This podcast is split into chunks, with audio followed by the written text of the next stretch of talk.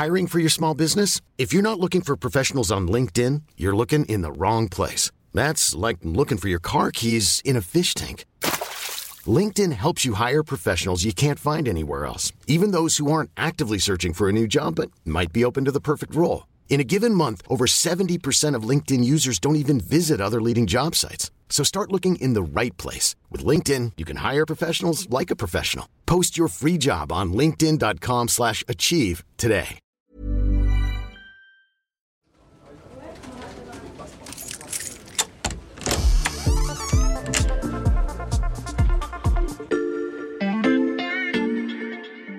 Salut, c'est Charlotte Baris. Bienvenue dans l'armoire de la loupe. Cette semaine, vous allez tout comprendre sur Les canicules marines. Une canicule marine. Des canicules marines, répétition. Les scientifiques parlent de canicules marines. Une canicule marine. les canicules marines.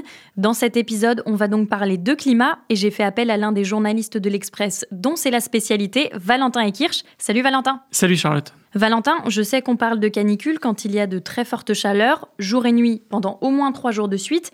J'imagine qu'il y a aussi des critères pour définir une canicule marine.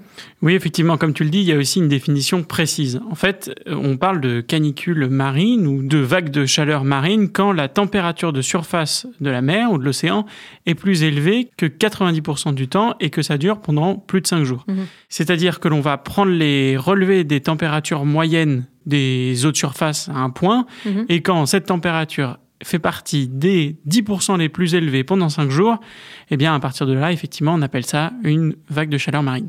Et c'est ce qui se passe en ce moment dans l'Atlantique et aussi euh, en partie dans la Méditerranée.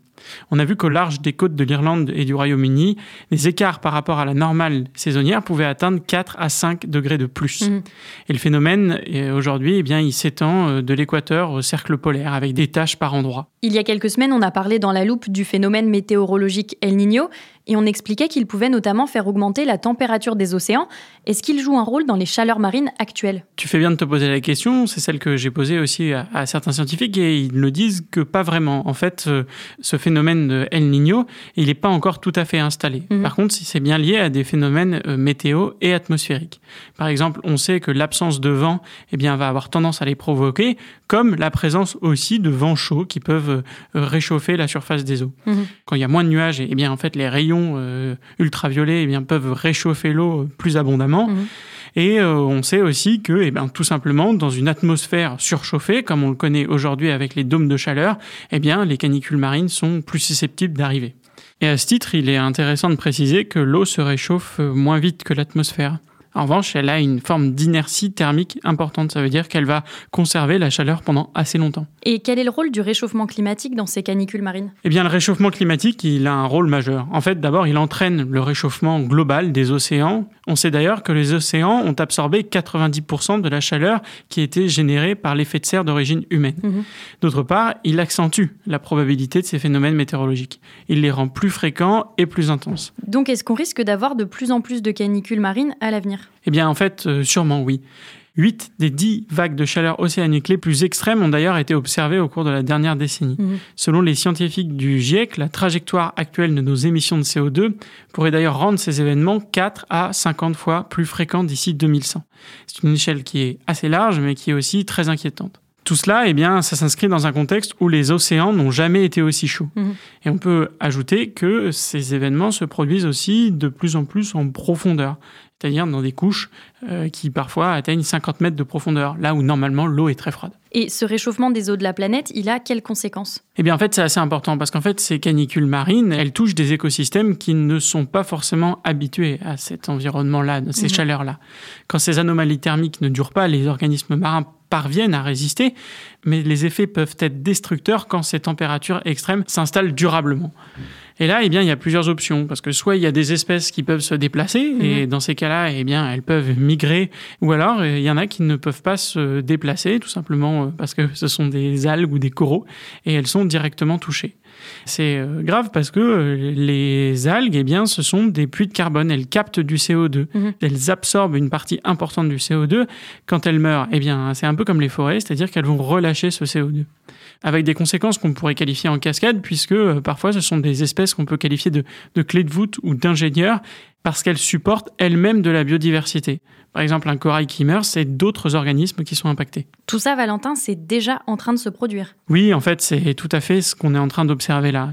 En Méditerranée, l'année dernière, qui a connu une très forte vague de chaleur marine, mhm.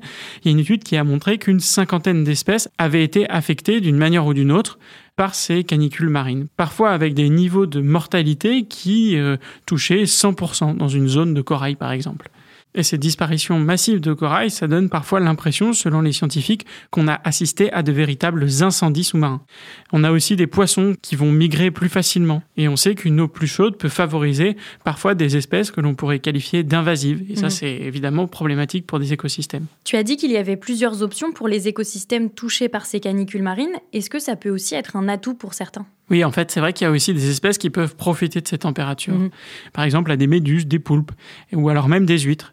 Et là, eh bien, on se rend compte que euh, avec des températures d'eau plus élevées, eh bien, euh, c'est un environnement plus favorable à la reproduction des huîtres. Et ça veut dire qu'on pourra avoir, par exemple, des récoltes plus précoces ou tout simplement meilleures. Mhm. En revanche, si la température augmente trop, si elle dépasse 30 degrés, eh bien, ça risque tout simplement de tuer les huîtres par mhm. manque d'oxygénation.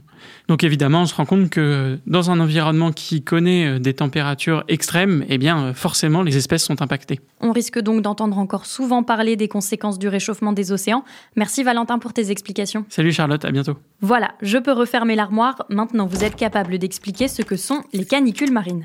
Et si vous voulez en savoir plus, on vous a préparé une liste d'épisodes de La Loupe et d'articles de l'Express qui traitent du sujet. Les liens sont à retrouver dans le descriptif de ce podcast. Bon week-end, profitez-en pour rattraper les épisodes que vous auriez manqués.